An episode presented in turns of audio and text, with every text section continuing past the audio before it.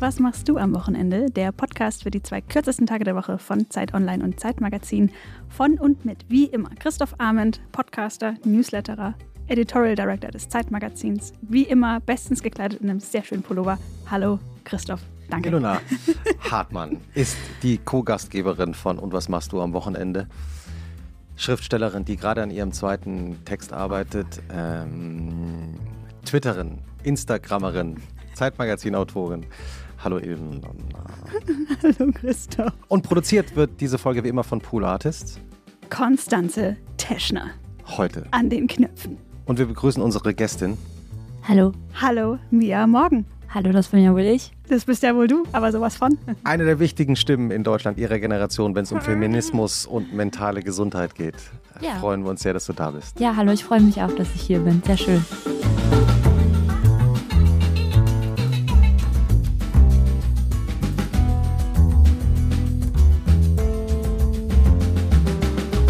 Ich bin ja immer so neugierig, wenn, wenn äh, Gästinnen und Gäste kommen und man schon ihre Tattoos sehen kann.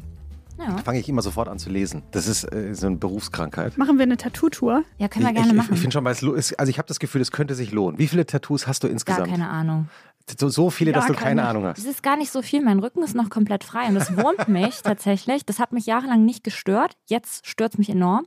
Aber das ist dann halt auch sowas, da muss man Zeit für haben und Geld für haben und dann muss man wissen, dass man mal irgendwie zwei Wochen keinen Sport machen will und so. Dann kann man den Rücken auch angehen. Für unsere älteren Hörer, zum Beispiel Falco, habe ich gelesen. Ja, hier auf der Hand. Das habe ich mir stechen lassen auf meinem allerersten Auftritt von einem besoffenen Crewmitglied von der Band Switcher. Unter den miserabelsten hygienischen Umständen, die man sich vorstellen kann. Und Man ist sieht- aber alles man- gut gegangen. Alles gut gegangen. Ja, man sieht aber auch beim, also beim Schreiben der, der, der Buchstaben, also so ganz nüchtern war er auch nicht, oder? Nee, der hat auch noch mehrere gemacht. Der hat auch das hier gemacht. Das ist noch Be mehr. Bela B. Jawohl, von den Ärzten. mein Undying Celebrity Crush. Ja, ja. Und dann habe ich noch am selben Abend einen äh, Fick von Max Gruber aufs Bein tätowiert bekommen, was schon fast gefadet ist, weil das, glaube ich, das erste Mal war, dass er eine Tätowiernadel in der Hand hatte. Und äh, so sieht es auch aus, aber ich lieb's. Max. Gruber, der als Drangsal natürlich viel bekannter ist, also Genau. unter seinem bürgerlichen Namen. Genau.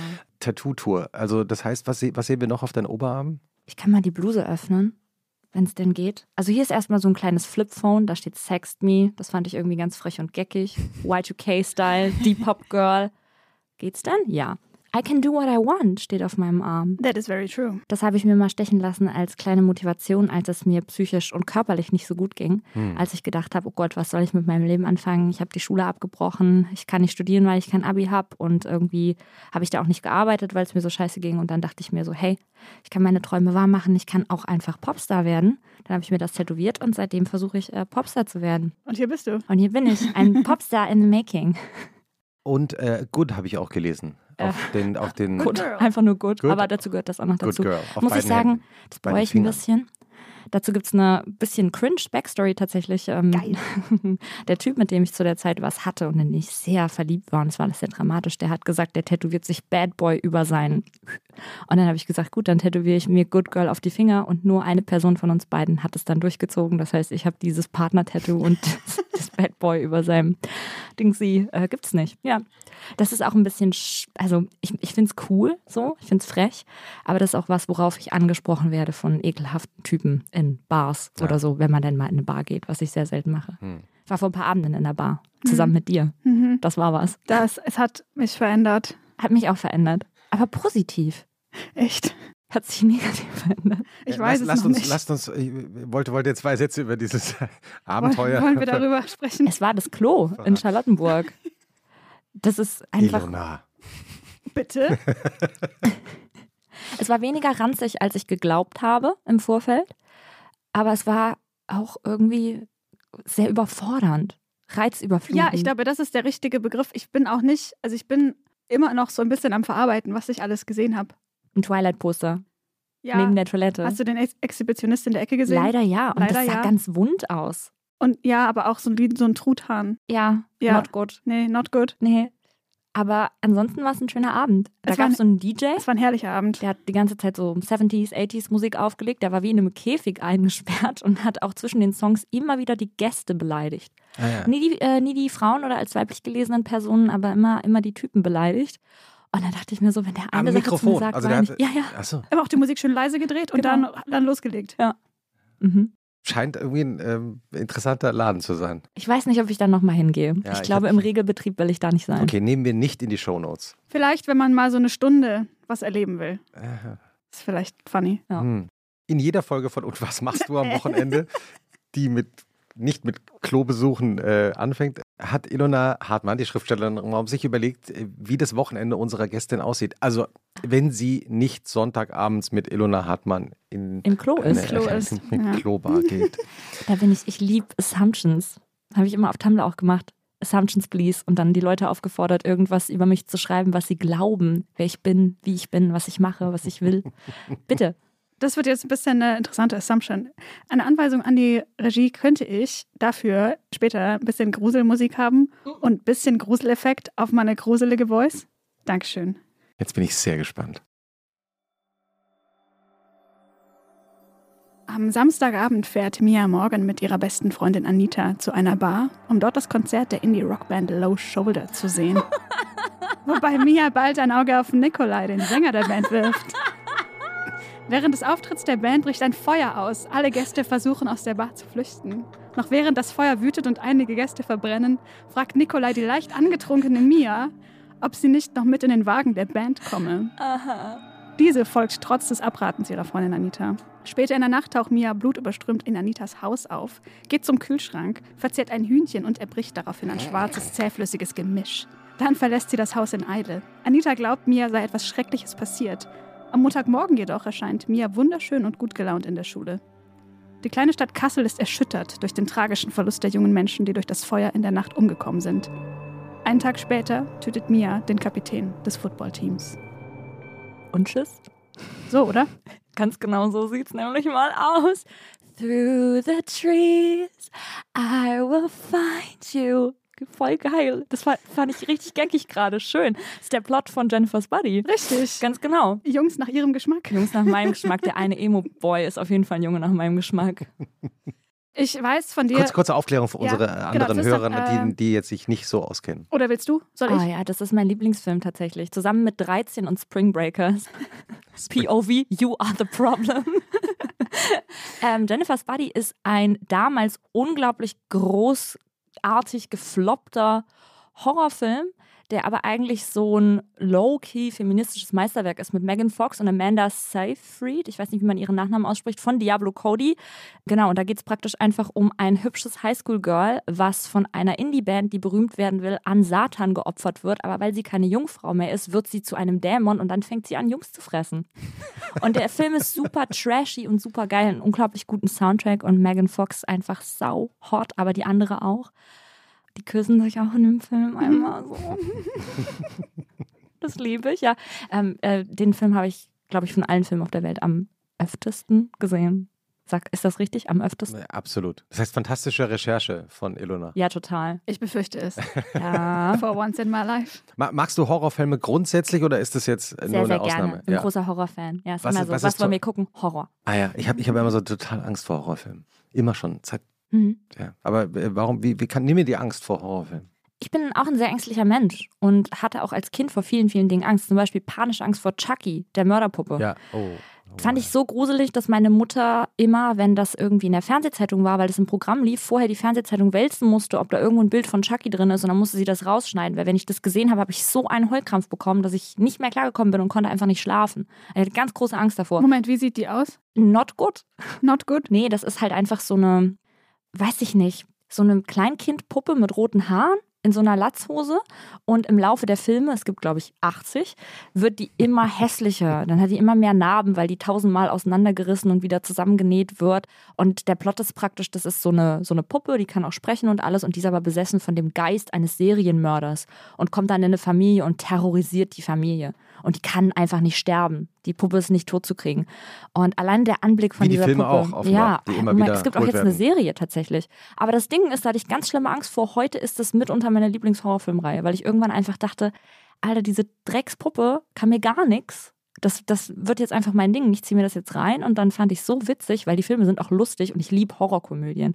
Ich finde es immer, weil das so zwei Genres sind, die eigentlich nicht zusammenpassen. Du sollst Angst haben, aber dann musst du auch lachen. Und dazu gehört Jennifer's Buddy auch so ein bisschen, weil der auch so sehr selbstironisch ist und da so ein paar richtig flache Witze drin sind. So, PMS ist eine Idee von, den Männer, von den männergesteuerten Medien und so ein Scheiß.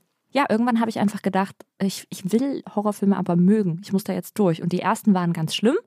Und irgendwann bin ich so abgestumpft. Und jetzt habe ich vor nichts mehr Angst.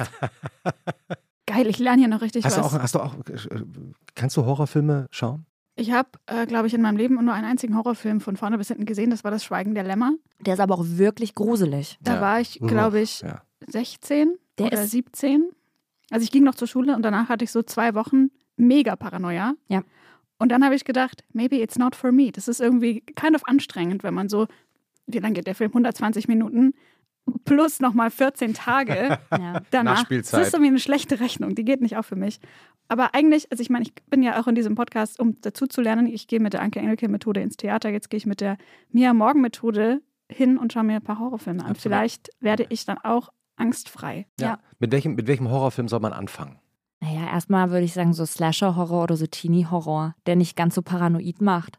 Keine Ahnung, so Sachen wie, oh mein Gott, der Fluch der zwei Schwestern zum Beispiel. Den finde ich, da gibt es eine amerikanische Version. Das war so einer der ersten, die ich geschaut habe. Der ist so ein bisschen creepy und der hat auch so einen angenehmen Plot-Twist, aber das ist nicht das Aller, Allerschlimmste. Midsommar ist auch ein unglaublich guter Horrorfilm, mit dem man eigentlich einsteigen kann, weil der nicht so mega traumatisierend ist und trotzdem sehr, sehr spannend kommt halt drauf an, in was für ein Horror-Subgenre du da reinschlittern möchtest, weil da gibt es ja auch Abertausende. Du kannst auch mit was ganz Albernem anfangen und schaust dir einfach irgendwie die alten Evil Dead-Filme an. Oder Haus der Tausend Leichen von Rob Zombie, der ist auch saugeil. Und Warte, das ist Rob halt Zombie, einfach ist das wer ist denn das nur, nochmal? das ist ein auch ein Musiker, Ja. genau, ja. Und auch eine vegane Ikone. Oh, wow. Ja, und auch Relationship Goals. Der und seine Frau sind schon seit tausend Jahren zusammen und die sind so das coolste Couple und äh, so super links, vegan und mega, mega cool unterwegs. Gibt es einen, inneren- einen inneren Zusammenhang zwischen Vegan und Horror? Irgendwie schon so ein Habe hab bisschen. ich gerade das Gefühl. Ja, ja, also viele, viele Leute, die so auf Gore-Zeug stehen und wirklich eklige Sachen machen, finden es zu eklig, einen Burger zu essen. Inklusive mir selber. Ja, ja. Ich glaube, bei Horrorfilmen wäre mir wichtig, dass ich von vornherein einfach mich klüger fühle als die Handlung, sodass die mich nicht so kalt erwischt. Es muss so trottelig sein, damit ich keine ja dann Angst sind habe. Rob Zombie-Filme genau das Richtige. Okay, perfekt. Aha. Aber äh, muss doch eigentlich die Idee sein, dass du überrascht wirst, oder? Dass du halt, Aber dann Das- kriege ich ja Angst. ja, aber ist das nicht die Idee von Horror? Ich will. nee, Ach so. ich bin ein Amateur. Ich liebe Horror, ich habe fast nie Angst. ah. Ne? Ich, ich finde auch nicht, dass ein Horrorfilm unbedingt gruselig sein muss, um gut zu sein. Ich mag ja auch so alberne Sachen und Gemetzel und so übertriebene Darstellungen von auseinanderreißenden. Körpern und platzenden Köpfen und so. Geil. Richtig gruselig fand ich in den letzten Jahren wirklich nur äh, Hereditary. Den fand ich ganz, ganz, ganz, ganz schlimm. Der hat mir auch nachhaltig Schaden zugefügt. Moment, den habe ich gesehen. Erzähl mal kurz die, Ah, also fang mal kurz an äh, zu erzählen, um was es geht. Mm, Einfach um eine Familie, die langsam zugrunde geht. Ja, den habe ich gesehen und da muss ich sagen, den habe ich vor, vor ein ähm, paar Monaten gesehen, hat mir eine Frau, die sich mit Filmen viel besser auskennt Ja. als ich, empfohlen, haben wir zusammengeschaut, fand ich wahnsinnig toll. Ja, der ist Also sehr, natürlich, sehr gut. also natürlich, äh, Ja.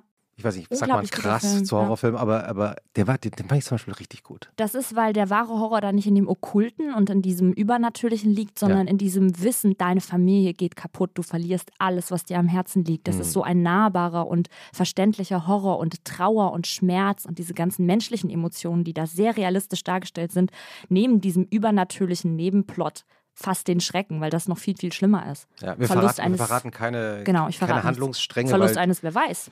mhm.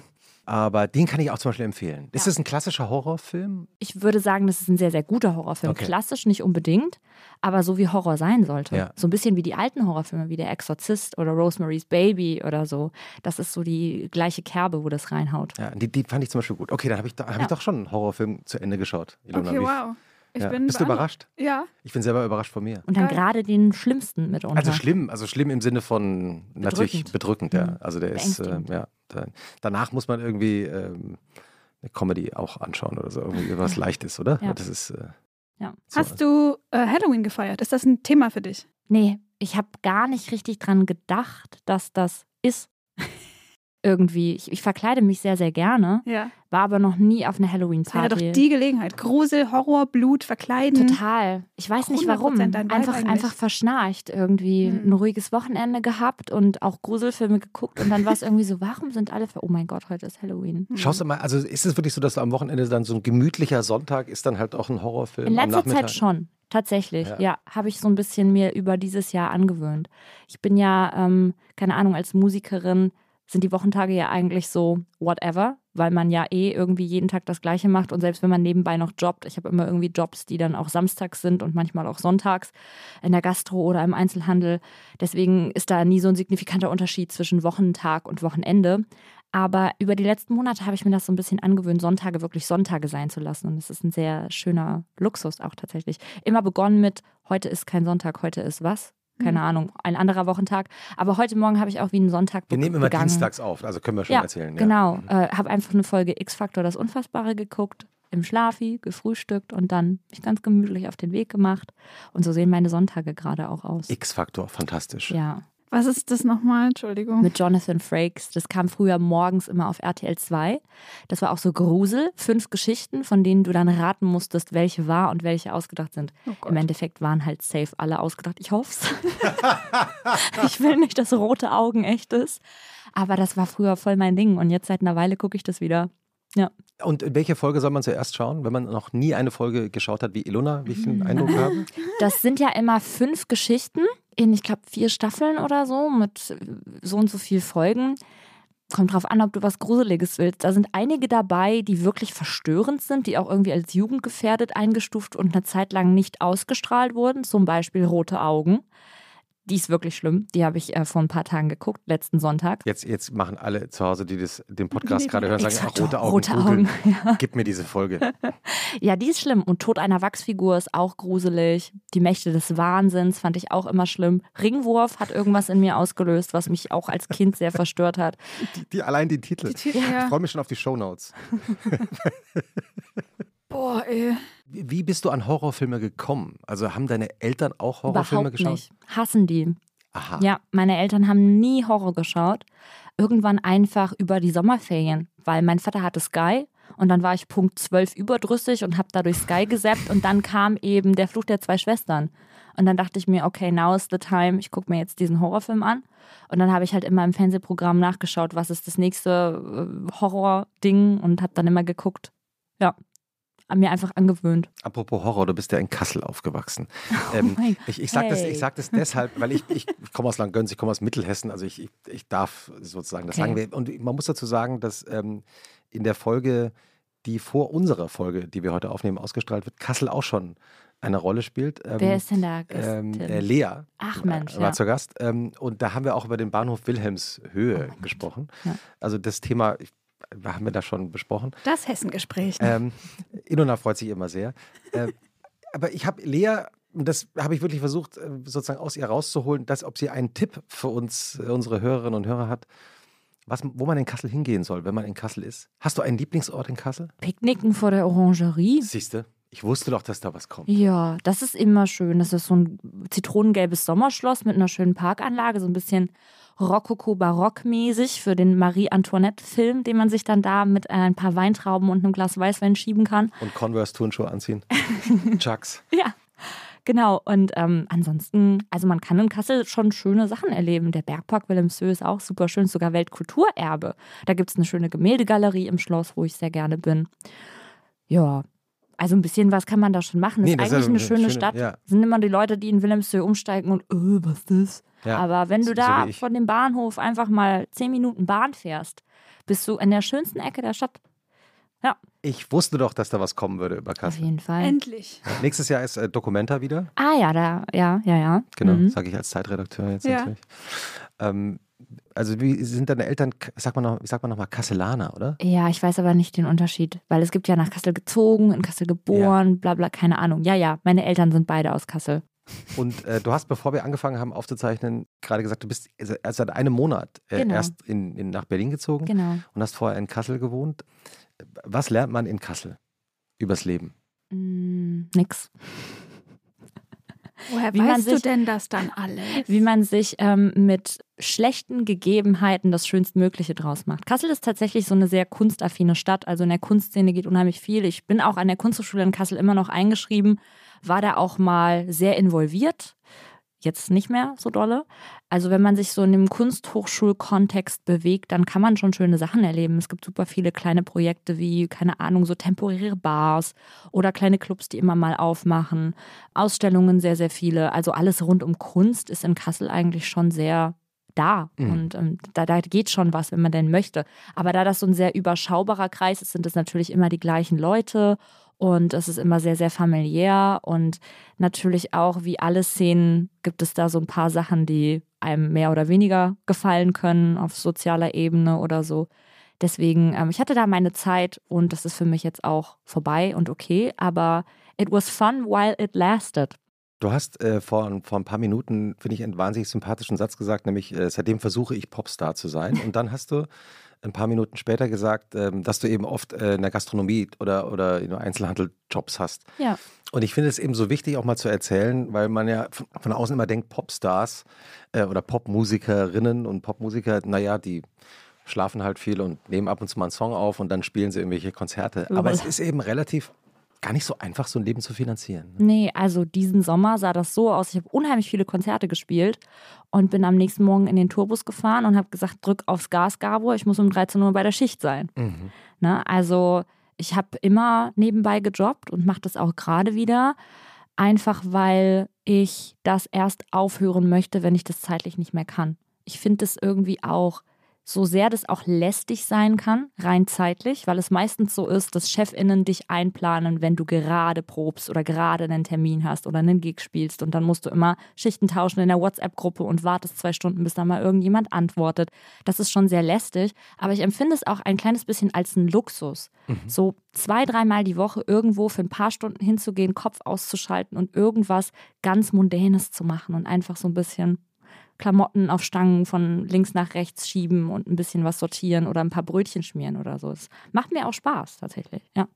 Hm. Ich wünschte natürlich, ich müsste nicht. Ich wünschte natürlich, dass ich von der Musik leben könnte. Und ich tue auch alles, um dass ich das irgendwie alsbald kann. Aber ich klage auch nicht, weil ich irgendwie schon immer gearbeitet habe und auch eine gewisse Freude daran habe. Mhm. Und durch viele Jobs, die ich gemacht habe, auch sehr, sehr coole Leute kennengelernt habe und schöne Dinge erlebt habe und auch viel mehr gelernt habe als in der späteren Schulzeit. Warum wolltest du irgendwann Popmusikerin werden? Von Anfang an. Was heißt ja, von. Anfang an? Also ich habe schon als kleines Kind auf Familienfeiern Mikrofone an mich gerissen und die Leute gezwungen, irgendwie stundenlange Performances von mir anzusehen. Es gibt unglaublich viele VHS-Videos, die mein Vater damals von mir aufgenommen hat, wo ich irgendwie kostümiert im Wohnzimmer zu Like a Prayer von Madonna oder Something About Us von den No Angels tanze. Das war schon immer mein Ding tatsächlich, aber ich habe das auch immer gehandhabt als etwas, für das der Zeitpunkt kommen wird. Mhm. Ich habe auch ganz lange gar nicht gewusst, wie man das angeht, weil man braucht natürlich Glück, aber man braucht auch Kontakte. Und die hatte ich einfach nicht in Kassel mhm. nach dem Schulabbruch, wo es vielleicht so zwei, drei Indie-Bands gab, eine davon Milky Chance. Ähm, und äh, wenn man da irgendwie nicht die richtigen Leute kennt und nicht richtig weiß, wo man anfangen soll, dann ist das so ein großes Rätsel, was im Raum steht, wo man denkt, das gehe ich irgendwann mal an. Und ich hatte ja auch einfach irgendwie so in meinen späten Teenie-Jahren, aber auch eigentlich schon in den frühen meine Struggles und wollte die erstmal ein bisschen in den Griff bekommen. Wenn ich mir vorstelle, dass ich mit 19 so auf dem Höhe oder Tiefpunkt meiner Magersucht irgendwie berühmt geworden wäre mit den schrottigen Demos, die ich damals auf Tumblr gepostet habe, ähm, dann wäre das komplett nach hinten losgegangen. Und dann irgendwann habe ich gesagt, jetzt ist der Zeitpunkt, keine Ahnung, mit 22 oder so, jetzt versuche ich damit was zu reißen. Ja, und dann hatte ich tatsächlich Glück und durch Glück Kontakte und seitdem ist das das, was ich äh, mache. Genau, ja. Und wie genau sind diese Kontakte entstanden? Weil das finde ich immer eine, das finde ich immer einen total neuralgischen Punkt, dass wenn Leute erzählen, wie Dinge passiert sind, und dann habe ich den getroffen. Und dann ging alles los. Ja. Aber wann und wo und wie hat man die Person getroffen? Das finde ich noch viel spannender. Also wer war der erste Kontakt und wie hast du den kennengelernt oder die? Also ich habe jahrelang so ein bisschen Aufbauarbeit geleistet, weil ich war einfach Tumblr-famous. Mhm. Das waren aber alles Leute von überall aus der Welt, die mhm. meine Fanfictions gelesen haben und meine Demos gehört haben. Und dann habe ich auf Facebook auch Texte geschrieben. Ich schreibe ja auch. Und da ging mal ein Text über Germany's Next Topmodel so durch die Decke auf Facebook damals, 2015. Und dann sind mir auf Facebook sau viele Leute gefolgt und ich war dann irgendwie so ein Name. Mhm. Mia Morgan war dann irgendwie schon so ein Name und mhm. man hat mal von mir gehört hier und dort. Ich hatte in die Kunstszene ein paar Connections durch das Studium. Mhm durch irgendwie Freundinnen in anderen Städten und die Szene ist ja auch einfach super, super klein. Mhm. Und dann irgendwann habe ich zum ersten Mal einen Song von Drangsal gehört und mhm. war so, oh mein Gott, das ist exakt die Mucke, die ich hören will. Wie geil ist das denn bitte? Was ist das für ein Typ? Der ist so cool. Bin als Fan auf Drangsal-Konzerte gegangen und habe Max dann irgendwann kennengelernt nach einem Konzert, Wie? weil er auch mein Instagram kannte. Wir ah. haben uns einfach mal auf Instagram unterhalten. Der fand meine Texte gut, meinen Content gut, ähm, irgendwie das, was ich nach außen hin im Internet präsentiert habe, wovon ich auch wage zu behaupten, dass es exakt das ist, was ich in Wirklichkeit bin. Schien ihm gefallen zu haben und dann kamen wir ins Gespräch. Da habe ich ihm aber noch nicht gesagt, dass ich Musik mache, weil ich einfach nicht, das sage ich immer wieder, diese Person sein wollte, die so, hey, ich mache auch Mucke, hör dir mal meine Demo an. Das wollte ich einfach nicht. Weil das auch nervt. Also, ich will nicht sagen, dass mich das nervt, wenn Leute das bei mir machen, aber ich bin da zu stolz für. Ich mag das auch gar nicht, auf andere angewiesen zu sein. So, ich will Mhm. immer alles alleine schaffen. So. Mhm. Ähm, ist nicht möglich. Man kann solche Sachen nicht alleine schaffen. Mhm. Genau, aber das kam dann irgendwann raus. Und dann Und- war er so, hey, zeig mir mal was. Und ist Drangsal sowas wie ein Förderer für dich? Es ist mittlerweile mein, einer meiner besten Freunde. Ja. Ich würde nicht sagen, also Förderer natürlich, weil er dann irgendwann Waveboy auf seiner Seite geteilt hat und den auch in dem Podcast mit Casper erwähnt hat und Casper mich dann zum Zurück zu Hause Festival eingeladen hat, wo ich dann mit meiner Gitarre gespielt habe, sehr stümperhaft und cringe, wie ich es jetzt äh, betrachten würde. Aber, Aber das, das war so ja das Förderung. Ding. Das ist ja das war schon ja. ja eine gute und auch eine Förderung, für die ich sehr, sehr, sehr dankbar bin, weil es nicht selbstverständlich ist. Weil das ne? ist ja, auch- weil, weil Ilona dann nach diesen äh, Punkten genau gefragt hat, wie das dann eigentlich zustande kommt. Ja? Mhm. Das heißt, wenn du sagst, du gehst auf Konzerte, bist auf Konzerte von Drangsal gegangen, das heißt, das ist ja schon äh, der Schritt, das, was man so mit Cold Call bezeichnet. Das heißt, niemand kennt einen, aber man meldet sich irgendwo, man geht einfach hin, man ruft an, man schickt eine Nachricht, man ich bin, ist auf als, ich Konzerten. bin nicht hingegangen mit diesem, ich gehe da jetzt hin, um dem meine Mucke zu zeigen oder Nee, so. genau, oder um ihn kennenzulernen, sondern ich bin da hingegangen, weil ich zu Love Me or Leave Me Alone tanzen wollte und danach nach Hause gehen wollte. Ich Mhm. Kein anmaßender Mensch. Ich würde mir niemals anmaßen, irgendwie eine in der Öffentlichkeit stehende Person zu beanspruchen oder ihre Zeit für mich zu beanspruchen. Aber ich habe ja auch, ich, ich bin ja eigentlich noch Fotografiestudentin und ähm, habe dann auch einfach mal Fotos von Max gemacht, die er dann auch benutzt hat, so für Promo-Zwecke. Ja, dann ist das irgendwie so passiert einfach. Ja. Hm. Ja, das finde ich äh, total spannend. Und wie ging es dann weiter? Ich war beim Zurück zu Hause Festival Ja, genau, stimmt. und das war überwältigend und ganz absurd. War das dein erster größerer Auftritt? Ja. Für Ja. wie vielen Leuten war das? 3000 Boah. irgendwas. Jupp. Genau. Also ich bin auch schon mit früheren Bands aufgetreten und habe irgendwie immer mal was auf Bühnen gemacht. Ich habe auch Theater gespielt und war in Chören und so weiter. Aber das war das erste Mal, dass ich auf einer Veranstaltung gespielt habe, wo die Leute für Musik da waren. Ich Hm. habe davor ein paar Mal auf Stadtfesten, auf kleinen Bühnen gestanden, wo die Leute mit dem Rücken zu mir gedreht ihre Currywurst gegessen haben. Das zählt nicht richtig. Das Zurück zu Hause war mein erster richtiger Auftritt. Beschreib mal den Moment, kurz bevor du auf die Bühne gegangen bist. Pipi in die Hose. Pipi gemacht, ganz oft aufs Klo gemusst, vorübergehende Blasenentzündung. Ich war sehr, sehr aufgeregt. Aber nach einem Song ging's.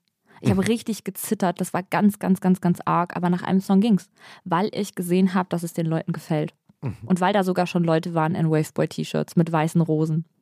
Cool. Ja, da hat das schon angefangen mit den, mit den Rosen. Und ja, das machen die Leute ja immer noch. Du schreibst gerade auch an, an oder hast gerade neue Ja. äh, Musik geschrieben? Genau, da, Ja. ist, da ist auf jeden Fall was fertig. Ah, super, Und das dauert auch gar nicht mehr lange, bis das äh, aus dem Ofen genommen wird und serviert wird. Das ist ganz, ganz heiß, ja. Ja. Diskret wie wir sind, aber wir freuen uns trotzdem schon. ja. Es reicht ja, dass du schon mein Ding ausgeplaudert hast. Äh, hast, hast du auch eine Empfehlung dabei heute, Ilona? Und wenn ich jetzt für diese Überleitung nicht einen deutschen Podcastpreis kriege, kündige ich. Folgendes. Habt ihr Wetten das gesehen? Nein. Ja, teilweise. Okay. Ich habe es mir angetan. Es war eine schlechte Idee. Egal. Jedenfalls. Dort war eine Schauspielerin. Die hieß Svenja Jung. Und äh, shame on me, ich kannte die nicht. Ich wusste nicht, wer sie war. Ich hatte nur das Gefühl, ich habe die schon mal irgendwo gesehen, aber ich wusste nicht genau. Dann habe ich sie gegoogelt. Stellte sich raus, sie hat mitgespielt in einem Film, der hieß Die Mitte der Welt. Hm. Die Mitte der Welt wiederum ist die Verfilmung von nicht nur einem Buch, sondern dem Buch. Das ist das prägende Buch meiner Jugend. Das ist für mich so ein krass wichtiges Buch gewesen, dass da schon sich die Seiten draus lösen. Ich habe das dabei und möchte daraus was vorlesen. Ist das dieses Buch darum. über. Ja, das habe ich doch auch. Ja, ja. Da steht vorne drin, zum 15. Geburtstag von deiner Mama, also, ma Oh. also meine Mama. Ah, das ist so, wenn, wenn Eltern äh, noch eine Widmung reinschreiben und, und weder die Tochter oder den Sohn ansprechen, sondern auch einfach nur Mama schreiben, weil ist eh klar. Ja, Äh, ach, meine, mutmaßliche Mutter. ach, das ist, das ist so süß. Hattest du als Kind auch mal kurz Angst, dass du adoptiert bist? Ja. Als du zum ersten Mal von Adoption gehört hast und gedacht hast, das, das muss sein, ich bin adoptiert? Ja, weil ich sehe auch niemandem ähnlich in meiner Ach Familie. krass, ich sehe aus wie mein Vater mit Perücke. Ich sehe auch. Da kann niemand sagen, dass ich nicht von dem Das bin. Ding ist, ich, ich sehe auch aus wie mein Vater, aber ich habe den ja 25 Jahre nicht gesehen. Ach so. Deswegen Wie wir ja gelesen haben im ersten Buch. Wir, wir alle gelesen haben. Aber, Genau. aber ja, ich hatte, ich, ich hatte den Moment auch. Äh, ich habe Mit meinem Vater? Nein, nicht mit deinem Vater, aber mit meinen Eltern, weil ähm, meine, El meine Mutter ist blond, mein Vater ist äh, schwarzhaarig, ich bin so rotblond. Ich habe mich immer gefragt, wo kommt meine Haarfarbe her? Und dann hat sich irgendwann mein Vater im Urlaub mal einen Bart wachsen lassen. Und da kamen plötzlich so rote Haare raus. Oha. Da habe ich gedacht, das ist doch mein Vater. Ja. Es wäre auch lustig gewesen, wenn sich dein Vater jahrelang die Haare gefärbt hätte. Heimlich. Stimmt. Also Ähm, sag nochmal, der Autor? Jedenfalls, Andreas Steinhöfel, Die Mitte der Welt, unfassbar geiles Buch. Die Verfilmung danach hat mir natürlich überhaupt nicht gefallen, weil ich das Buch so geil finde, aber da hat jedenfalls Svenja Jung mitgespielt, die dann bei Wetten, das war. Das war der Bogen. Perfekte Überleitung, wenn das kein deutscher Podcastpreis ist. oder? Ja, vor Anmoderation von äh, Kurzbuchlesungen in Wochenend-Podcasts. ist doch eine tolle Kategorie, oder? Ich habe noch nie einen Preis gewonnen, vielleicht du hast, jetzt. Du hast, äh, ich, ich dachte, du hast diesen kleinen blauen Zettel reingelegt, damit du die richtige Stelle hast. Ja, äh, ich also glaub. ich dachte, das ist eine alte. Hast, hast du auch was angestrichen damals? Nee, aber hier fallen so zumindest, Notizen. hier fallen so Seiten raus, auf jeden Fall schon mal. Ja, ja. Hier ist auch ein Fleck drin, von dem ich nicht genau wissen möchte, was es ist, ehrlich gesagt. Diskretion. Wir hören dir zu. Ich weiß nicht, ob das euch auch so geht oder ob nur ich so ein komisches Gedächtnis habe, aber mir sind manche Buchpassagen, egal wie random und kurz die sind, manchmal für Jahre im Gedächtnis. Und die Stelle habe ich mir 15 Jahre lang gemerkt. Ich habe hab die mit mir rumgetragen, weil die so wahr ist. Das ist natürlich jetzt auch eine richtig schlimme ähm, Vorlage, weil ihr Dafür jetzt gibt auch dafür gibt es jetzt keinen Podcastpreis, glaube ich, für die Anmoderation, weil die kann ja gar nicht mithalten mit Genau, weil jetzt was kommt, was mir viel bedeutet und euch gar nichts und alle sind danach so, okay, ja, Mhm. chillig. So danach noch, äh, Mia, was hast du noch für einen Tipp? Hm. Nee, aber jetzt, ich bin, bin wirklich echt gespannt. Das Kapitel heißt So kam der Mond zu seinen Flecken und ich lese einfach nur die ersten zwei Absätze. Manche Veränderungen kommen über Nacht. Du gehst abends zu Bett, schläfst ruhig und tief und am folgenden Morgen erwachst du und stellst fest, dass alles anders ist als zuvor. Du kannst dir nicht erklären, was geschehen ist, denn die Sonne ist aufgegangen wie an jedem Morgen und da hängt immer noch dieses Bild an der Wand, das du längst abhängen wolltest. Die Farben der Welt sind dieselben geblieben. Nur bei genauerem Hinsehen glaubst du zu entdecken, dass sie eine Spur heller oder dunkler als bisher erscheinen. Doch das ist eine Täuschung. Es ist deine Wahrnehmung, die sich verändert hat, weil du selbst von heute auf morgen ein anderer geworden bist. Und deshalb hängst du jetzt auch dieses verdammte Bild ab. Andere Veränderungen kündigen sich an. Du spürst sie auf dich zukommen, langsam und unabwendbar wie den Wechsel der Jahreszeiten. Kleine und große Ereignisse gehen solchen Veränderungen voraus, die in keinerlei Zusammenhang zu stehen scheinen. Doch irgendwas im hintersten Winkel deiner Psyche setzt diese Ereignisse und ihre Folgen geduldig zusammen wie ein Puzzlespiel. Und im selben Maße, wie das Puzzlespiel Gestalt annimmt, vollzieht sich in deinem Inneren ein Wandel. Stück für Stück, Schritt für Schritt. Eine Art unbemerkter zweiter Geburt. Oha. Wow. Kurz das- Angst gehabt, dass ich heulen muss. Ich muss immer so Wow. schnell weinen. Und das hat, also, ich finde, ihr Schauspieler hervorragend, danke. Nein, wirklich. Ich finde es sehr, sehr schön. Tatsache. Ähm, Äh, es ist wahr. Genau, es ist, es ist wirklich so, dass ich manchmal das Gefühl habe, hä, krass, alle Dinge haben sich über Nacht um zwei Zentimeter verschoben. Hm. Und manchmal geht es so ganz schleichend, dass man gemerkt hat, es hat vor drei Wochen eine neue Staffel in meinem Leben angefangen mit neuem Personal und neuem Plot. Mhm. Ja. Und ich merke es erst Das jetzt. stimmt. Ja. Und also dieses Buch, das geht eigentlich um Phil, der ist 17 und der lebt mit seiner Mutter und seiner Zwillingsschwester Diane in einem Haus und in so einer alten Villa.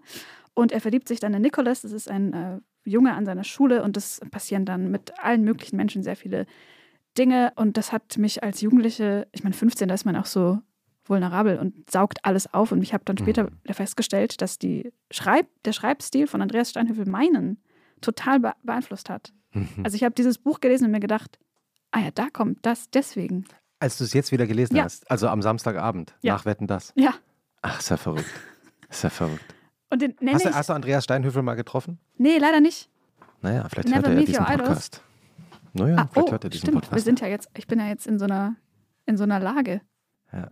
Aber ja. Gibt es so ein Buch, das du mit 15 äh, gelesen hast, Mia, das dich Ja. auch so beeinflusst hat? Ein äh, oh Wunder Horrorbuch, ein. Grusel, ein Gruselroman. Wir wären enttäuscht gewesen, wenn es jetzt irgendwie eine Komödie, eine Liebeskomödie gewesen wäre. Ja. Ich bin bis heute böse, dass das irgendwie nie so richtig gezündet ist, weil ich fand das unglaublich gut. Das hieß Böses Blut und das war von der Autorin Rhiannon Lasseter.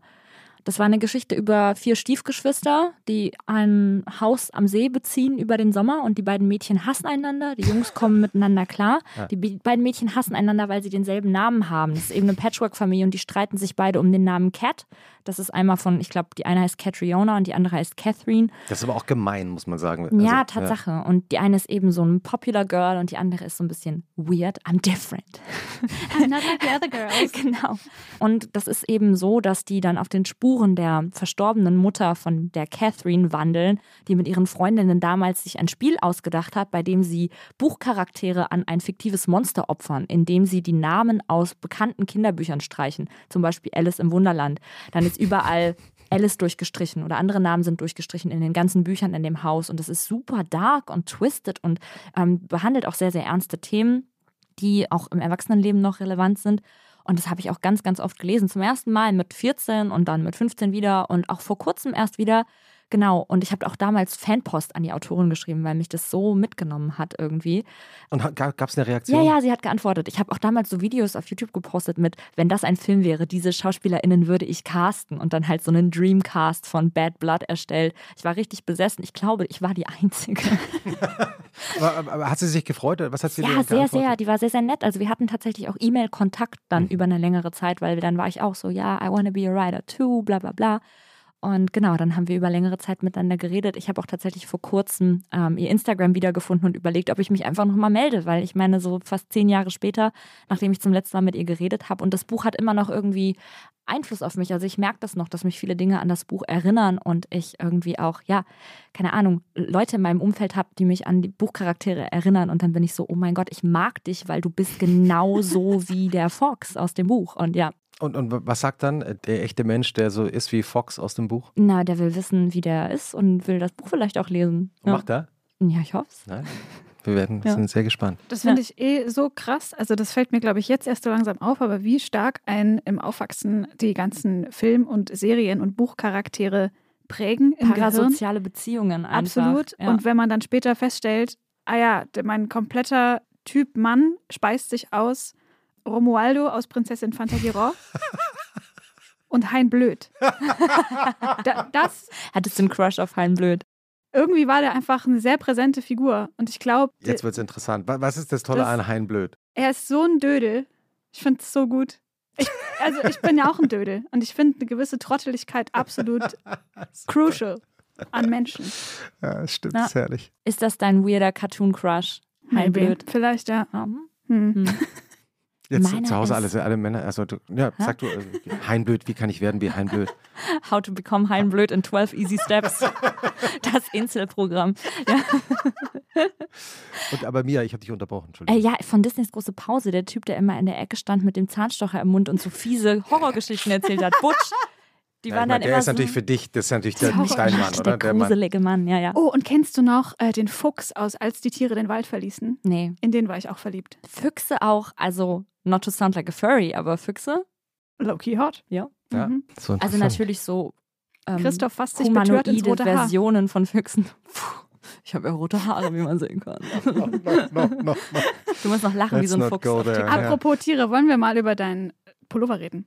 Das ist kein Fuchs, Gott sei Dank. Nee, was sind das Löwen? Ich kenne mich nicht aus in, ich kenne mich nicht so aus in Heraldik. Das sind Ich glaube, das ist so ein Spiel mit dem Schweizer, dem Schweizer Symbol oder so. Aber das machen ist- Zungenkuss. Ja, die küssen sich, ne? das Ja. ist auch doch Ja. Baden-Württemberg-Logo. Ja, es, es stimmt, es stimmt. Ja, also habe ich in Zürich gekauft. Ah. Ich war in Zürich vor kurzem, weil wir äh, Zeitmagazin Schweiz zum ersten Mal rausgebracht haben. Und Liebe dann war ich, Grüße. äh, genau, in einem kleinen Laden von Julian Ziegerli, der Ah, auch mal in Berlin äh, gelebt hat, eine Zeit lang, ein kleiner Modemacher, der hier jetzt auch lehrt an der UDK. Ah. Und der so einen kleinen, sehr schönen Laden hat in Zürich und äh, diesen Wendepullover macht. Der ist, Den man zweiseitig. kann man zweiseitig tragen. Ich hatte mal einen Lehrer in der Schule, Wie kommst du jetzt auf diese Überleitung? der hatte so, der hatte immer so selbstgestrickte Pullis von seiner Mom an, die so dreidimensional waren. da war so ein Männchen, was über eine Mauer geguckt hat und die Nase war halt so ein gehäkelter Busch, der so über den Pullover gelappt ist. Nur in Kassel. Äh, liebe Grüße, Herr Simon. Ach. Das wird er niemals hören. Herr Simon, da sind wir sehr gespannt. Vielleicht Ja. wird je, jemand Herrn Simon. ähm, das, äh, ja, aber war das, fandst du, fandst du das süß mit Nee, dem das fand ich Pullover? cringe. Speaking of cringe, kennst du äh, Co äh, ContraPoints, Uh -uh. den YouTube-Kanal? Mm -mm. Obwohl, Äh, ja, Ich gucke sehr viel YouTube, ich glaube schon. Ja, ich auch. Und es ist äh, vielleicht noch so eine kleine Mini-Empfehlung. Äh, Natalie Wynn heißt sie, glaube ich, ähm, eine YouTuberin, Content Creatorin und Transfrau. Und sie macht immer so relativ lange, ausführliche Videos zu bestimmten Themen. Hat die also, nicht eins über Harry Potter gemacht? Ja, es Ja, gibt Harry. Potter, Ja. es gibt über Incels, über Beauty, über Shame. Und sie hat auch ein Video über Cringe, wo sie quasi Cringe popkulturell, soziokulturell untersucht. Also teilweise so ganz wissenschaftlich mit so, was ist der Unterschied zwischen Embarrassment und Cringe und In-Group Cringe und whatever. Also so ganz äh, detailliert. Und dann macht sie aber eben so sehr zeitaktuelle Beispiele auch von TikTok und YouTube und Instagram, wo man so rumcringed halt dieser Tage. Und das kann man total gut als Podcast hören, weil das so, die spricht so anderthalb Stunden ungefähr. Aber dann würde man verpassen, dass die immer unfassbare geile Kulissen hat. Also sie hatte immer so ein crazy Make-up und hat man das Gefühl, ihr Haus hat 80 Zimmer, weil sie dreimal die, das komplette Set wechselt. Einmal ist sie so ein Horror-Popcorn-Verkäuferin, dann ist sie auf einer Gartenparty und im letzten Video sieht sie aus wie eine so eine Kawaii-Katze, so äh, Manga-mäßig. Und das ist Guckst du auch Unfassbar Shakespeare? Das Nee. ist auch eine Content Creatorin, die sowas ähnliches macht, auch Video-Essays und verkleidet sich auch immer. Die hat zum Beispiel sowas über Mummy-Issues und Daddy-Issues und ist dann so als Sigmund Freud verkleidet und Geil. erklärt das vor so einer großen Bücherwand, Also mit- Pfeife mit- rauchend. Ja. Mit Brille und Ja, ja, total geil. Ich liebe ja so finde ich. Ich, Video-Essays. ich denke mir auch so, es wäre so geil gewesen, wenn ich das gehabt hätte, wenn ich 15 gewesen wäre. ja, also aber was hatten wir? ja, ähm, die Mitte der Welt. RTL Dings, wie 2, heißt der? ne? Nicht Fresh. Torge. Ich wollte auch mal YouTuberin werden, by the way. Und es gibt vielleicht noch ein, zwei Videos von mir, die rumgeistern. Ich weiß nicht, wie Vielleicht. man die finden kann, aber äh, ich Ja. weiß, wie man die finden kann, aber ich sag nicht wie. Ja, naja. wie bist du auf deinen Namen eigentlich gekommen? Speaking of cringe. ich konnte den einfach irgendwann auf Facebook nicht mehr ändern. Ich hieß ganz lange Deborah Morgan, weil Dexter meine Lieblingsserie war. Und ich so einen Crush auf Deborah hatte. Und dann hieß ich ganz, ganz lange Deborah Morgan. Und dann irgendwann dachte ich mir, okay, jetzt wenigstens aber mein richtiger Name, Mia. Und der Nachname ging nicht mehr zu ändern. Und dann war es irgendwie Mia Morgan. Und dann passierte das mit besagtem Germany's Next Topmodel Text, dass das dann plötzlich irgendwie so ein Name war, über den im, in einem kleinen Kreis geredet wurde. Und dann dachte ich mir, okay, uh, I guess I'm just gonna roll with it und behalte den Namen jetzt einfach. Facebook made your name. Ja, Hm. weil es kein Zurück mehr gab. Ich Ja. hatte viele verschiedene Facebook-Namen. Mia Kate Olsen finde ich auch geckig. Hatte ich auch ganz, ganz lange. Kate und äh, Mary, oder? Mary wie? Kate und Ashley, Ja, genau. Ja, Warum, warum Kate denn? Also die, die. Weil das war ja praktisch eine Abwandlung von Mary Kate, Mia Kate. Genau. Die mochte ich immer lieber als Ashley. Aber wahrscheinlich auch nur wegen ein verrückter Tag in New York, weil Ashley da so stuck up war in diesen rosa Kostümchen und irgendwie Politikerin und Mary Kate war so ein Rockstar, die unbedingt auf dieses, ich weiß nicht mehr, was für eine Band das gewesen ist. Da hat irgend so eine Pop-Punk-Band gespielt und darum ging es dann in dem Film mit den Olsen Twins, ein verrückter Tag in New York, wo die zwei Zwillinge praktisch einen verrückten Tag in New York erleben. Ui. Und ich mochte ja immer die rockigeren Charaktere lieber. Ja. Ich, ich habe das Gefühl, das ist ein, ein Podcast ist für die längste Shownotes-Ausgabe, die wir jemals hatten. Ich, habe glaub, jetzt also, schon keinen Bock, die ich- zu machen. also- wir machen das ja normalerweise immer nach der Aufzeichnung, Ah ja. äh, ohne, ohne unsere Gäste. ja. Aber heute würde ich wirklich sagen, Mia, du musst noch Ich ein muss bisschen da bleiben, weil wir müssen gut. wirklich, damit wir nichts verpassen. Kein oder? Ding, Ja. klar, gerne. Ich habe noch mal kurz auf deinen, von mir aus gesehen, rechten, also deinen linken Oberarm geschaut. Ja. Was sieht man da noch für Symbole? Das sind astrologische Symbole für Mond, Erde, Sonne, Venus, wegen Frau und Widder. Das ist mein Sonnenzeichen. Mhm. Und auf der anderen Seite? Da steht Princess, Ja, weil das bin ich.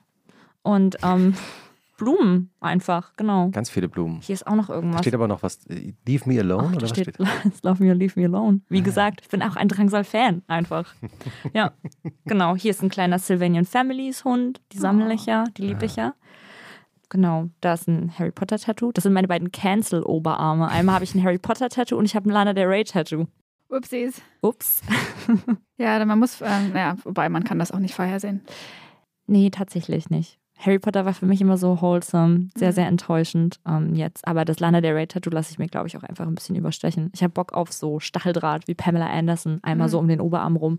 Das mache ich einfach über den Songtext von Gods and Monsters. Ich muss auch sagen, man hat ja bei Michelle Hunziker, das ist mir jetzt beim Wetten das gucken aufgefallen, hat man ja immer gedacht, oh, die ist ja echt cool und so und schön und so, aber das Tribal am Oberarm geht gar nicht. Und jetzt habe ich die gesehen, dachte mir, das ist ja voll geil. Ja. Man muss nur 10, 15, 20 Jahre warten Ja. und dann ist es wieder geil. Ja. Und wie viele Leute ärgern sich, die sich in der Zwischenzeit ihr Tribal haben weglasern lassen? Für teuer jetzt Geld. wird's wieder geil. Jetzt ist wieder geil. Es wird dann natürlich irgendwann auch wieder ungeil, aber, Aber damit in muss man 20 leben. Jahren ist es dann wieder geil. Ganz genau. Ja, Der Trendcycle. ja. Äh, unsere, unsere Folgen hören ja immer auf mit einer Frage, äh, Mia. Ähm, und zwar nach dem Sonntagnachmittag oder nach dem Montagmorgen? Was ist dir lieber? Der Sonntagnachmittag oder der Montagmorgen? Äh, natürlich, ehrlich gesagt, der Montagmorgen. Ich bin eine Macherin und ich bin auch tatsächlich, also keine super Frühaufsteherin, aber in der ersten Hälfte des Tages kriege ich mehr geschissen. Ich bin eine Aufsteherin, mhm. genau. Und wenn ich einmal aufgestanden bin, geht für mich der Tag auch los. Und deswegen, ich lasse den Sonntag seit einer Weile ganz bewusst Sonntag sein, damit ich an den anderen Tagen umso aktiver sein kann. Ich, ich habe ja immer das Gefühl, ich bin kein typischer Widder, aber wenn es dann um sowas geht wie, du musst jetzt um 9 Uhr, ähm, keine Ahnung, machst du eine Runde Sport und dann triffst du dich mit jemandem und dann hast du den Termin, dann bin ich so, ja klar, cool. Und, steh, und, stehst du sofort, wenn du wach, also ja. du wirst wach im Bett und zack, stehst du auf. Zumindest wenn ich alleine bin, ja. Ja. Und was machst du dann? Dann gehe ich duschen und lass meine Elterox 75 einwirken da muss ich manchmal noch fünf Minuten in der Küche stehen. Wir haben und so viele Gemeinsamkeiten hier. Musst du die auch nehmen? Ja, aber ich nehme 100. Ach Mensch, mhm. ja krass. Ja. Erklärt mal kurz für, für alle die Nicht-Expertinnen äh, unser, unseren Unsere Zuhörer. Schilddrüsen sind zu klein. Wir haben eine Schilddrüsenunterfunktion. Ja, genau. Babyschilddrüsen. Mhm. Ja, genau. Faule Säcke einfach. Halt wirklich. Mhm. Ja. Und ähm, genau, deswegen nehmen wir Tabletten, die das mhm. regeln. Vielleicht liegt es auch am Widder. Kann absolut auch wieder. Nee. nee, ich bin Schütze, aber ansonsten Auch ein Feuerzeichen. viel Widder. Viel Widder im Chart. Also Big Three sind Schütze, Widder, Widder. Ah, oha, mhm. intens. Du, ich habe ja fast nur Wasserzeichen. Mein Sonnenzeichen ist Feuer und sonst ist fast nur Wasser. Ich habe sau viel Skorpion und Fische. Ausschließlich eigentlich. Krass. Ich, mein ganzer Chart ist zweimal Widder und ansonsten nur Skorpion und Fische. Lol. Mhm. Kurze Frage, weil ich finde es ja nicht auch mal sehr lustig, über Sternzeichen zu reden. Ich, ich denke, jetzt, ich denke jetzt gerade. Nein. Oh mein Gott. Nein, nein. Aber ähm, mhm. äh, ähm, nehmt ihr es wirklich ernst oder ist es als Geschichte ja. ernst? Das ist schwer zu sagen. Es ist eine Wissenschaft, die es schon richtig, richtig lange gibt. Da muss schon irgendwas dran sein. Und dass wir alle unter Einfluss der Gezeiten stehen, ist ja absolut nicht anzuzweifeln. Also man muss einmal für, für just for the record sagen, die Wissenschaft bestreitet das natürlich, ja. Also, ja, aber äh, es ist trotzdem ja. so, eine, so eine. Ich mag das einfach sehr, sehr gerne, wenn ich irgendwas habe, was mir bestätigt, dass ich bin, wer ich bin. Und wenn ich irgendwas lese, was in mir resoniert und mir das Gefühl gibt, dass ich mich gut beschreiben kann, weil ich mhm. bin besessen von mir selber. Ich habe auch gestern erst wieder so ein Buch bestellt mit Alles über mich, die ich immer mal wieder so in Zeitabständen ausfülle, weil ich einfach gerne über mich selber rede. Und wenn ich dann in so einem äh, Birth Chart irgendwie lese, dass ich so emotional intensiv und gleichzeitig so aufbrausend, aber auch so verletzlich und so deeply emotional bin, weil ich eben Aries Sun, Scorpio Moon bin und Scorpio Rising, dann denke ich mir, ja klar, stimmt das. Und das, das bin einfach ich. Ich bin der Inbegriff von Aries Sun, Scorpio Moon, Scorpio Rising. Ja. ja wir haben äh, ganz am Anfang der Folge gesagt, dass du eine Expertin bist für mentale Gesundheit. Oder auch nicht, weil sonst wird es mir besser gehen. ja, aber du hast es ja auch schon am Anfang immer mal gesagt, dass du so dein, deine Struggles hattest. Mhm. Ähm, was waren denn das für Struggles und wie bist du da rausgekommen? Ich habe ganz, ganz früh einfach eine Essstörung entwickelt. Mhm. Und äh, ich glaube auch, also Selbstdiagnose ist natürlich so ein bisschen, hm, ne? ich glaube aber auch, dass ich auch einfach ADHS schon immer hatte und dass das mir auch zu schaffen gemacht hat in der Schulzeit. Ich war eine sehr, sehr lange Zeit sehr, sehr traurig. Ich habe diagnostiziert auch Borderline wo ich manchmal, weil das eigentlich sowas ist, wo ich das Gefühl habe, ich, ich komme damit klar und dann vergesse ich manchmal, dass ich das habe und dann kommt irgendeine Situation und ich merke, dass ich mich verhalte wie ein Affe im Zoo oder komplett über die Stränge schlage und ganz irrational bin und dass da so ganz komische Ängste in mir aufkochen und ich das Gefühl habe, mir platzt der Kopf und dann bin ich so, warum ist das gerade so? Und so, ah, Moment, du hast ja Borderline. Und dann denke ich mir, okay, das ist zurückzuführen darauf, dass da oben was nicht so ist wie bei den meisten anderen und das ist begründet, dass ich gerade so reagiere und ich kann damit umgehen, indem ich Punkt, Punkt, Punkt, Punkt, Punkt oder ich lasse das jetzt einfach kurz passieren und weiß, bald geht es mir besser. Mhm. Ne? Also es ist auf jeden Fall so ein, so ein Clusterfuck, aber ich würde sagen, dass ich damit im Einklang bin, insofern man im Einklang sein kann mit Sachen, die per se nicht unbedingt positiv sind. Ich will das Ganze auch gar nicht als komplett negativ betiteln, weil ich ohne meine Essstörung und ohne Borderline und ohne phasenweise Depression nicht die Person wäre, die ich jetzt bin. Ich würde nicht dieselben Texte schreiben, ich würde nicht dieselbe Musik machen, ich würde mich nicht durch die Welt bewegen und mich mit anderen Leuten unterhalten können und mit anderen Menschen auseinandersetzen können, wenn nicht diese Precondition von meinem psychischen Clusterfuck existieren würde. Deswegen, ich empfehle es nicht, aber es hat mich zu der Person gemacht, die ich bin und ich werde nie wissen, wie ich ohne diese Dinge wäre und deswegen ist das auch okay. Man kann sich im Internet ja über alles informieren, wenn man jetzt Ja. zuhört und denkt, ah, welche, dann gibt es da besondere ähm, Leute, mit denen, mit denen man reden sollte? Also Therapie kann ich allen Leuten empfehlen, Ja. ob die jetzt irgendwie wirklich eine psychische Krankheit haben oder irgendwie so eine handfeste Diagnose bekommen oder ob die vielleicht einfach gerade in einer Zeit in ihrem Leben sind, in dem die nicht wissen, wie geht's weiter, was soll ich machen, wer bin ich, wo soll ich hin. Therapie ist sau geil, leider sehr, sehr schwer zu bekommen. Und wenn man es nicht hat, also ich, ich bin seitdem ich äh, 13 bin immer wieder in Therapie gewesen, jetzt seit fast zwei Jahren nicht mehr und es fehlt mir, weil das eben auch einfach Struktur gibt und einfach irgendwie auch so ein Termin ist, wo man hingehen kann, wo man weiß, hier kann ich nur über diesen Scheiß reden und zwar neutral. Weil selbst wenn man sich engen Freundinnen anvertraut, dann wird man ja bewertet, nicht negativ. Manchmal ist es dann auch eine zu krasse Nähe, wenn man das irgendwie Leuten erzählt, die einem am Herz liegen und dann denkt man, man tut denen noch damit weh und man verletzt die. Also ich bin nicht so, dass ich irgendwie meine Emotionen vor Freundinnen oder Partnerinnen verstecke. Ich teile mich eigentlich immer sehr mit. Aber man weiß eben, dass das dann auch immer Emotionen im Gegenüber auslöst. Und eine Therapeutin ist einfach so, okay, 45 Minuten sind rum, tschüss. Und das ist eigentlich ganz gut. Und wenn ich jetzt zuhöre und jetzt denke, ah, es ist schwierig an eine Therapie zu kommen, kann man, kann man ganz leicht im Internet alle möglichen Beratungsstellen Ja, finden. ja, das stimmt schon. Da gibt es auch eine Telefonnummer, Ja. 116117, Mhm. glaube ich. Schreib mir die Show Notes. Ja. Ja, kann Und- auch sein, dass es falsch ist. Schreiben wir in die Shownotes. Du hast ja auch einen Podcast, in dem es sich äh, Genau. darum geht. Den Ja. hast du gemacht mit Sören. Search Sören. Genau, ja. Der heißt Mental Mall. Genau. Der pausiert gerade, aber ähm, die Staffel steht und das die ist auch Folgen sind ja auch Genau, immer noch online. online abrufbar. Ja. Und da behandeln wir in einzelnen Folgen bestimmte Diagnosen oder Phänomene aus dem psychischen Kosmos. Mhm. Genau. Reden darüber, teilen eigene Erfahrungen, haben auch Beiträge von HörerInnen. Was ist eigentlich dein Lieblingsmoment am Wochenende? Mm, Frühstück. Immer Frühstück. Ob Samstag oder Sonntag. Ich liebe Frühstücken einfach. Das ist für mich die wichtigste und schönste Mahlzeit am Tag und auch immer die größte tatsächlich. Ich bin abends esse ich immer viel, viel weniger als morgens, weil morgens wache ich auf und bin so, oh Gott, da muss ich noch warten wegen den Helterox 75. Das heißt, ich bin Ich richtig. glaube, die schieben irgendwie auch nochmal anders. Ich habe ich hab das Gefühl, da ist man morgens, hat man so den Peak von ja, von Hunger, Alles. wenn man das, Ja. wenn man das genommen hat, Ja. dann ist man so, fuck, jetzt bitte essen. Und ich liebe ja so Porridge und so ein Kram. Also Was ist in deinem Porridge drin? äh, mein absoluter idealer Porridge ist einfach Apfelzimt mit den Mandeln. Da gibt es jetzt so geröstete Mandeln ohne Salz, die einfach so, so ein schönes Raucharoma haben und dann halt einfach 20 Kilo Erdnussbutter drauf. Erdnussbutter, äh, creamy Peanut Butter ist es für mich. Ja, Fantastisch. Ja. Jetzt habe ich auch Lust auf Porridge. ich auch. Ja, Gibt? Es so- gibt es nicht hier irgendwo da Eberswalder Straße diesen äh, Haferkater. Die haben Oh. doch, das ist doch der Porridge-Laden. Oh Gott. Nehmen aber wir in die Shownotes auf kann ich, für alle kann Berliner ich heute nicht machen. Ich esse heute Abend Leberkäse vegan. Oh, Vorhin oh. beschlossen. Zu Haus? Hä? Ja, ja. Ich glaube, ich, glaub, ich werde heute Abend bekocht mit veganem Leberkäse, Sauerkraut und Kartoffeln. So ein richtiges deutsches Essen.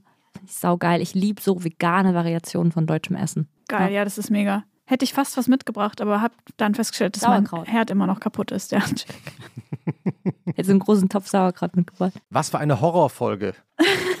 Sauerkraut ist kein Horror. Ja, wer hätte gedacht, dass wir äh, eine, eine Horror-Spezialfolge mit äh, veganem Leberkäse am Ende mit dir aufnehmen würden. Eine sehr schöne Wochenendfolge mit dir gewesen. Vielen Dank, dass du hier warst. Mia Morgen. Hat mir sehr Vielen viel Dank Spaß für den gemacht. Besuch. Sehr, Schönes sehr gerne. Wochenende. Bis bald. Ja, Tschüssi. tschüss. Bye.